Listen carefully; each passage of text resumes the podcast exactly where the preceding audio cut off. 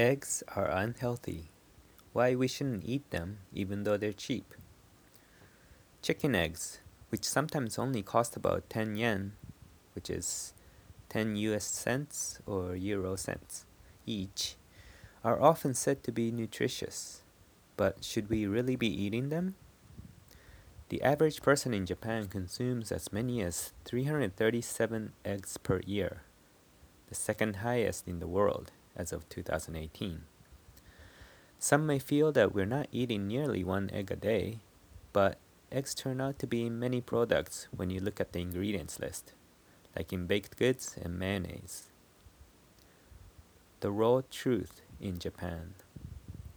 A part of Japanese cuisine includes eating raw eggs, which has some people believing that egg farming in Japan is advanced insofar as health safety goes.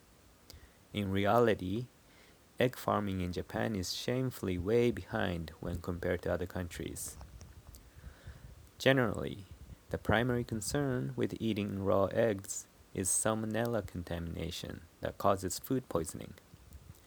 In Japan, most eggs are thoroughly cleansed before being packaged and given a relatively short shelf life of two weeks. This is supposed to mitigate the possibility of contamination. However, when eggs are washed, the cuticle, which is the protective coating, gets washed away, and this actually makes it easier for bacteria to penetrate. So, washed eggs, like most eggs sold in Japan, should really be handled with extra care as they are potentially more susceptible to contamination. It's safest to just avoid them altogether. Salmonella contamination 1 in every 400 eggs. According to a survey by the Japan Ministry of Agriculture, Forestry and Fishery, salmonella was found on the eggshells in 5 cartons of eggs out of 2,000 on the market.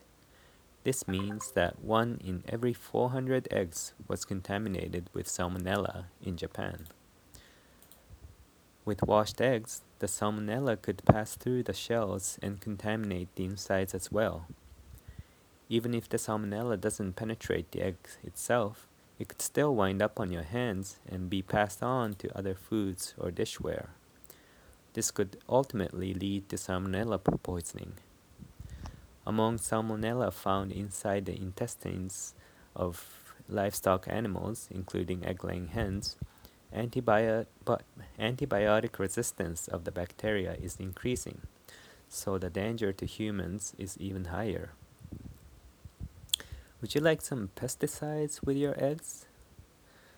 Pesticides like Neguvon that are illegal in many countries are still being used in poultry farms in Japan.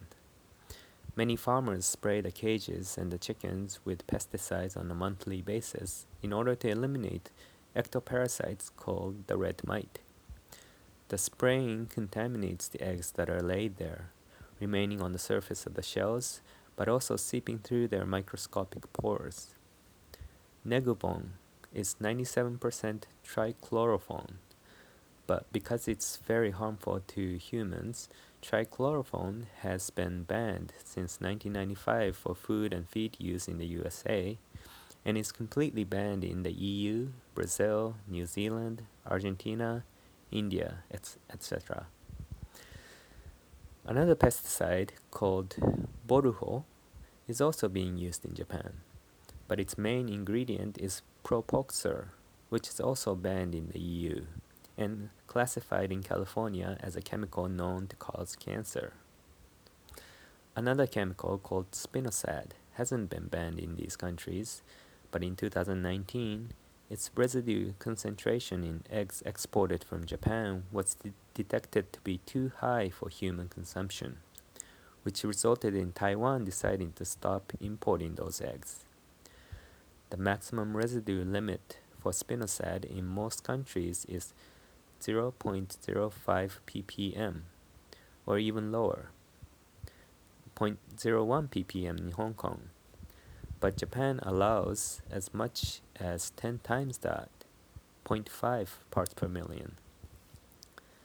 The limit used to be 0.05 ppm in Japan as well, but that standard has been lowered over the last 10 years in contrast to the rest of the world.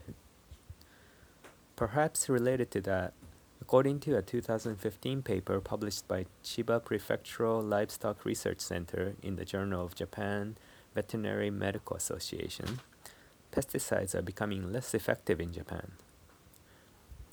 Quote, in recent years in Europe, pesticides use is becoming widely regulated, resulting in less reports of occurrence of red mites resistance against drugs. However, in our country, the occurrence of resistance against pesticides on the market has increased further in the period of 2007 to 2013 compared to results of a survey in 2003 to 2006, with the exception of dichlorvos. End quote. This likely indicates how much pesticides are being used in Japan compared to Europe. Cholesterol. Eggs being healthy is a lie. What about the nutritional value of eggs? In Japan, egg marketers push the health benefits, but are they really good for human health? The short answer is no. First, 60% of the calorie from an egg is fat. More importantly, the average egg sold in Japan contains as much as 250 milligrams of cholesterol. With just a single egg, this exceeds the 200 milligram daily limit as prescribed by the Ministry of Health, Labor and Welfare in their publication of Japanese Standards for Food Intake 2020. Whether eggs are healthy or not is subject to varying and often con- contradicting research results.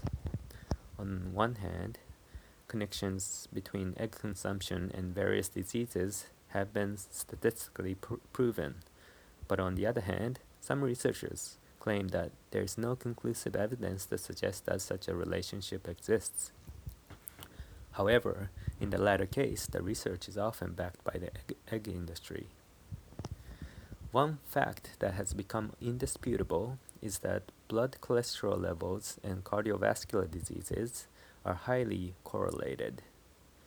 Cardiovascular diseases, CVDs, result from clogged or ruptured arteries, as in the case of heart disease or cerebral, cerebral vascular disease, the stroke. With one in four Japanese people dying of CVDs, they are the second most common cause of death in Japan. Cancer is number one. According to research published in March 2019 that studied nearly 30,000 people for periods of 13 to 22 years, every 250 milligram of daily cholesterol consumption, which is equivalent, equivalent to every additional egg per day, resulted in 14 plus minus 7 percent increase in the incidence of cardiovascular disease.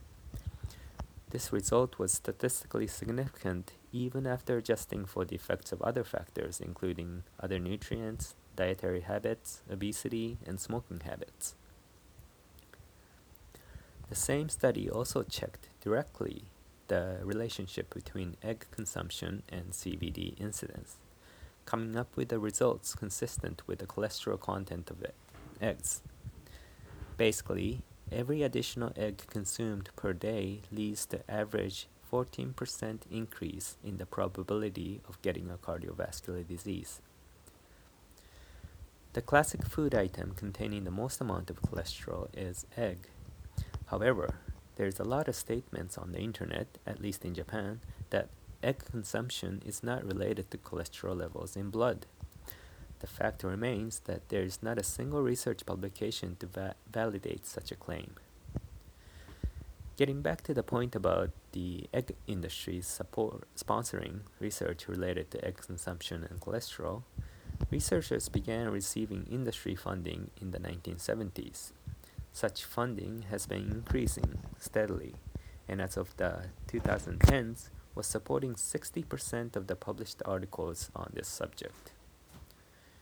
In about 90% of papers published about the relationship between egg consumption and cholesterol, egg ingestion was reported to increase cholesterol concentration in blood. Despite that, 49%, 29 papers, of industry funded research stated that net, net cholesterol increases were favorable in their conclusions. A major source of funding, for example, is the American Egg Board, who states that its, quote, funds directly support the research, education, and promotion necessary to market eggs, end quote. The conclusion here is that even papers that are published in scientific journals, journals must be interpreted with much caution. Eggs do contain an abundance of protein and vitamins. After all, eggs have all the nutrients necessary to create a baby chick. However, there's absolutely no need to eat them at the expense of ingesting a lot of cholesterol, whose harm to humans have been proven. We humans can get the same nutrients from beans, grains, vegetables without any cholesterol at all. Perhaps it's not surprising that the second most common cause of death in Japan is cardiovascular disease. After all, Japanese people are the world's second highest consumers of eggs on average. Eggs are re related to cancer too. Okay, so what, what about the number one cause of death in Japan? Cancer.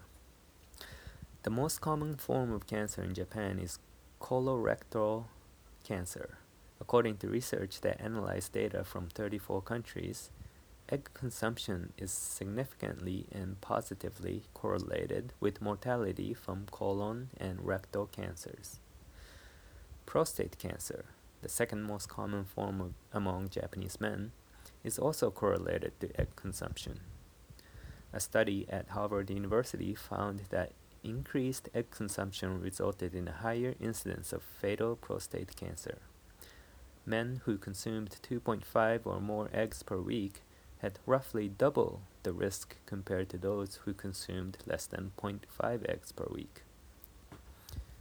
And finally, Eggs are by far the most common food allergen among children under 3 years old in Japan. Of those in Tokyo Prefecture who experienced food allergy, 21% of the total, about 80% had allergy from eggs. In other words, one in every six three year olds in Tokyo Prefecture have an egg allergy. Maybe eggs just aren't suitable for humans to eat. Even if you're not concerned with the health aspects, think of this. Egg consumption represents a lifetime of suffering for hens who are sentient beings just like you and me. For over 99% of the eggs in Japan, each egg is 24 hours of suffering of a hen trapped inside a cage. The choice is within each of us to put an end to this cruelty. So whether it's for your health or for the chickens or both, we shouldn't be eating eggs even if they're cheap.